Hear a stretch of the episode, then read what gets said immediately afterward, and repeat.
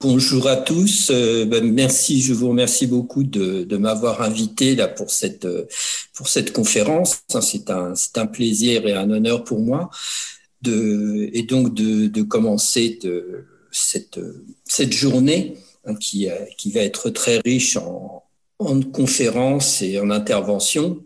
Alors, je, bon, le, comme vous en étions convenu, donc je vais vous faire une petite introduction sur sur cette guerre hein, franco-prussienne de 1870-1871. Mais enfin, nous ici, on, enfin, dans mon cas, là, je m'intéresserai surtout à la partie avant le siège de Paris, donc c'est-à-dire la, la partie de, en fait, la la période juillet-août 70. Alors, le, donc la guerre commença le 19 juillet 1870. Hein, bon, les, les origines, on les connaît tous. C'est le, conflit diplomatique entre la France et la Prusse relatif à la candidature d'Hohenzollern au trône d'Espagne. Donc, euh, bon, il y avait un contentieux toute façon franco-allemand, enfin franco-prussien, depuis 1864, euh, en fait, avec la, guerre entre la Prusse et le Danemark, puis en 1866 entre la Prusse et l'Autriche.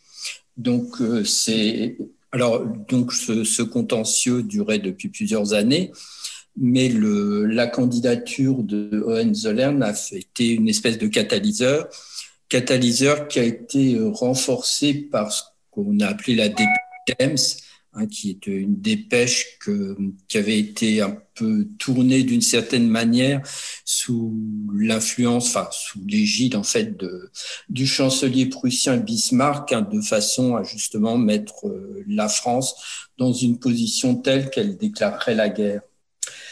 Alors le donc la, la donc la France a déclaré la guerre, hein, malencontreusement, euh, donc le 19 juillet 1870, et elle s'est retrouvée face à une coalition de, de 21 membres de la coalition d'Allemagne du Nord, hein, la, la, Prusse et ses alliés, et les royaumes de Bavière et du Württemberg, ainsi que le Grand-Duché de Bade. Alors l'idée, c'est de vous, vous dire, euh, vous parler un petit peu de l'impréparation diplomatique et militaire français et puis euh, dire quelques mots de la catastrophe de Sedan. Alors, donc sur le sur le la France était très mal préparée à la fois sur le plan diplomatique et sur le plan militaire. Alors sur le plan diplomatique, la France s'est retrouvée complètement isolée en Europe, même dans le monde d'ailleurs, puisque les, les États-Unis, enfin à l'époque, euh, n'ont pas soutenu la France. Alors donc, tout d'abord, l'Angleterre, hein, qui est demeurée neutre à la suite de l'affaire du Luxembourg, et surtout par crainte d'une mainmise de la France sur la Belgique. Et bon, de toute façon, ces, effectifs de l'armée de terre, qui étaient de l'ordre de 100 000 hommes, ne pouvaient pas être très utiles pour la guerre. Alors, en ce qui concerne la Russie, la Russie, bon, s'était éloignée de la France après l'affaire polonaise, hein, l'insurrection polonaise de 1863 et la Russie pratiquait une neutralité très bienveillante vis-à-vis de la Prusse. Alors, en ce qui concerne l'Autriche, bon, l'Autriche, comme je vous l'avais dit, venait d'essuyer une déroute très forte en 1866 hein, face à la Prusse. Elle ne disposait plus des moyens militaires pour participer à une nouvelle guerre et surtout les, dirigeants autrichiens craignaient que la Russie n'intervienne si l'Autriche attaquait la Prusse, puisque encore une fois, il y avait une, neutralité très bienveillante envers la, Prusse de la part de la Russie.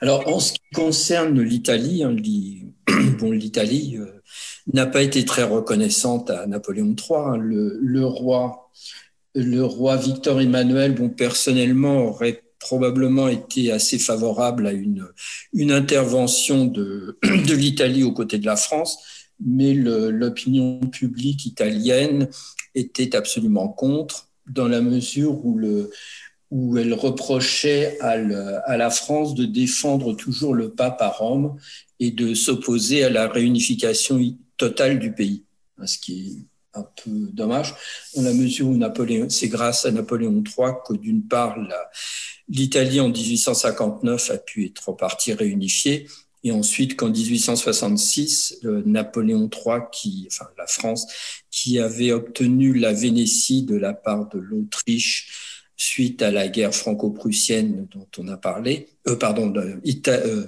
austrio-prussienne dont je viens de vous parler, et en fait la France a recédé immédiatement la Vénétie à l'Italie. Donc en fait l'Italie était réunifiée, mais évidemment Rome était toujours défendue par des troupes françaises qui euh, défendaient le pape.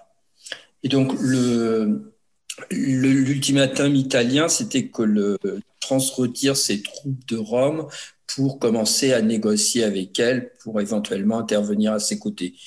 Mais comme Napoléon III ne pouvait pas évidemment euh, répondre à cet ultimatum dans la mesure où il euh, aurait perdu son opinion publique française catholique, hein, très puissante à l'époque. Donc, il n'y a pas eu d'intervention italienne, sauf individuellement, mais ça, après la chute de l'Empire, Garibaldi, hein, qui est venu euh, soutenir la, nouvelle République française, mais ça seulement à partir de, mi-fin septembre 1870, c'est-à-dire après la, la fin de l'Empire. Donc en fait, la, France était complètement isolée diplomatiquement. Bon, il y a eu beaucoup des volontaires, hein, pas mal de volontaires de différents pays, notamment de Suisse, de Suède, d'Irlande du Nord, qui sont venus se battre aux côtés de la France, mais surtout après la chute de l'Empire, bon, pour des raisons idéologiques pour certains. Il y a même eu un contingent mexicain qui a été envoyé euh, par le président Juarez euh, pour, aider la France à combattre la Prusse. Bon, ils sont arrivés de toute façon après l'armistice de, de janvier, donc ils n'ont pas servi. Mais donc de toute façon, c'était des, des venues de personnes bon, individuelles, il n'y avait pas de soutien officiel des gouvernements. Donc la, la conséquence, c'est que le, la France s'est retrouvée toute seule dans une guerre face à la Prusse et à ses alliés.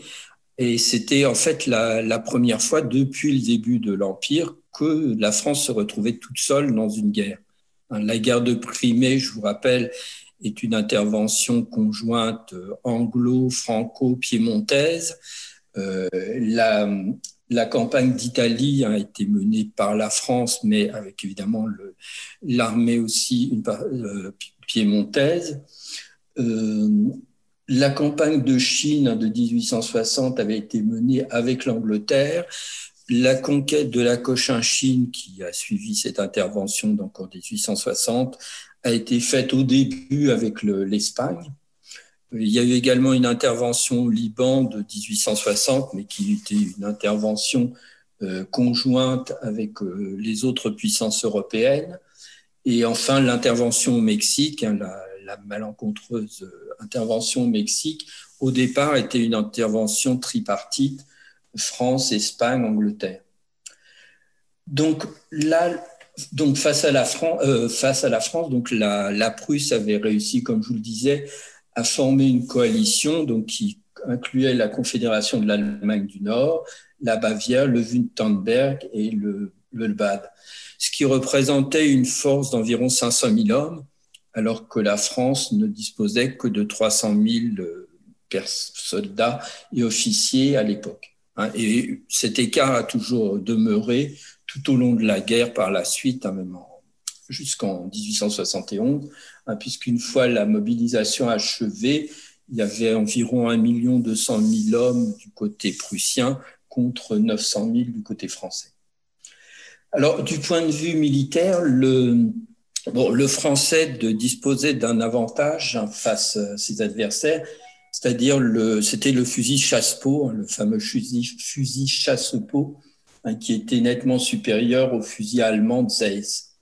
Alors, il y en avait en plus d'un million hein, en 1870, et c'est eux, c'est grâce à ces, on peut dire, fusils que les, les pertes allemandes ont été importantes. Alors, en, revanche, les Allemands disposaient d'une nette supériorité pour l'artillerie, hein, notamment avec le canon Krupp, qui avait une portée de 6 km contre 4 pour la, ce qu'on appelait la pièce à 4 française, Et d'autre part, cette pièce à caste se chargeait par la bouche et non par la culasse, comme le croupe, ce qui rendait évidemment ce qui était plus lent à, charger. Bon, l'artillerie française, par ailleurs, était très dispersée. Elle manquait de grandes batteries et donc le, le, elle s'est montrée euh, moins efficace face à l'artillerie allemande. De, de d'un autre côté, le, maréchal von Molk, allemand, euh, prussien, le, le, Prusse a mieux utilisé le, système de chemin de fer euh, qui existait à l'époque pour acheminer les troupes, euh, les troupes prussiennes et de ses alliés en France alors que la France, il y a une grande confusion euh, en France, qui n'est pas due d'ailleurs au chemin de fer en eux-mêmes, mais c'est une, question d'organisation. Donc, euh, et donc, du coup, les, les troupes françaises ont été plus lentement acheminées vers le front et dans, une moins, dans de moins bonnes conditions. Euh, d'autre part, l'état-major prussien était beaucoup mieux formé est beaucoup mieux entraîné que, le, que le, un équivalent français qui n'existait pas vraiment. Hein, le, le gros Generalstab avait été créé en 1857. Il était placé sous l'autorité du roi de Prusse et les, les officiers étaient, étaient instruits, de même que les conscrits. Et un autre point important, c'est que le, la, Fran la Prusse a su concentrer ses, ses troupes sur des points précis et alors que les Français étaient trop dispersés. Alors, Napoléon III a pris le commandement de l'armée française hein, le 19 juillet, mais bon, il n'avait pas la formation militaire euh, que pouvait avoir euh, von Molk. Bon, il avait, une formation militaire hein, qu'il avait acquise en Suisse dans, dans sa jeunesse, mais bon, elle était évidemment insuffisante face au, à von Molk. En plus, il était malade. Hein, et donc, le, le, 12 août, il a dû abandonner le commandement de l'armée au maréchal Bazaine, qui a été nommé généralissime, mais bon, qui s'est avéré être un choix très malheureux. Alors, souvent, on impute la défaite française à la suffisance du commandement. C'est ce qu'on disait. Il, manquait, il a manqué de toute façon une vision stratégique. Mais euh, d'un autre côté, les officiers euh, ont fait preuve d'un grand courage. Hein, beaucoup ont payé euh, de leur vie le, leur engagement. Euh, cependant, le, ce qu'il faut quand même noter, c'est qu'une grande, la plupart d'entre eux avaient fait la carrière, une grande partie de leur carrière dans les guerres coloniales. En, en Chine, au Mexique, euh, au Sénégal, hein, comme fait d'herbe, euh, et donc, quand ils sont dus, ou en Algérie, hein, comme MacMahon, donc quand ils ont affronté les, troupes prussiennes, évidemment, c'était pas le, des adversaires du, je dirais, du même niveau, entre guillemets, hein, que les, guerres coloniales qui avaient, dû qui avaient été faites pendant l'Empire. Bien entendu, il y a eu la guerre de Crimée, la campagne d'Italie, mais encore une fois, ce sont des guerres qui n'ont pas été faites uniquement par la France. Alors, si on prend par exemple, si vous prenez des exemples de, généraux hein, qui ont participé à, cette guerre, les généraux Douai, Frémont, de Lorenzès avaient leur dernière campagne, c'était celle du Mexique, donc ils avaient affronté la guérilla mexicaine, mais pas véritablement d'armée.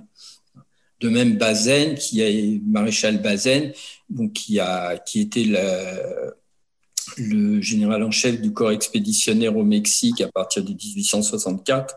Bon, il n'a jamais eu à, avoir d'affrontement durant cette période. Alors, sur, la mer, hein, la marine française, la royale, disposait d'une nette supériorité, mais elle n'a jamais été mise, euh, utilisée hein, que ce soit en 1870 qu'en 1871. Donc elle n'a jamais été utilisée. Et simplement, euh, bon, les troupes d'infanterie de marine sont venues appuyer les troupes de l'armée de terre. Et puis enfin, sur le plan sanitaire, hein, puisque c'est assez d'actualité maintenant, bon, il faut noter que le, la France accusait un net retard face à la Prusse, hein, notamment pour le vaccin contre la variole. Le, la, la France n'avait pas suffisamment développé le vaccin contre la variole. Et d'après les statistiques, plus de 23 000 soldats et officiers moururent de cette maladie et seulement 450 chez les Prussiens et leurs alliés. Donc, dans ces conditions, il est relativement logique que la guerre ait été perdue. On peut le dire a posteriori, mais enfin. Euh, et ce, malgré le courage des soldats et officiers.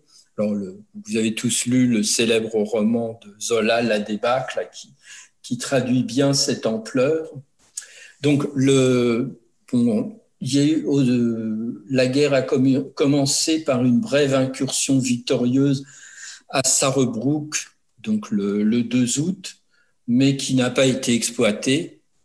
D'ailleurs, comme beaucoup de succès tactiques hein, que les, Français ont connus pendant la période, mais qui n'ont pas été exploités. Et donc, les, les, armées françaises sont tout de suite restées sur la défensive le long de la frontière entre le Luxembourg et Mulhouse. Et pendant ce temps-là, Molk faisait mouvement avec plus de 500 000 hommes vers la Sarre. Donc le, premier affrontement important donc, a lieu à Wissembourg, qui était défendu par le général Douai, qui avait fait la campagne du Mexique. Mais Douai a été tué pendant la bataille et donc le, le 7e corps d'armée qu'il dirigeait a été, euh, a été euh, obligé de se replier dans le désordre le plus complet apparemment.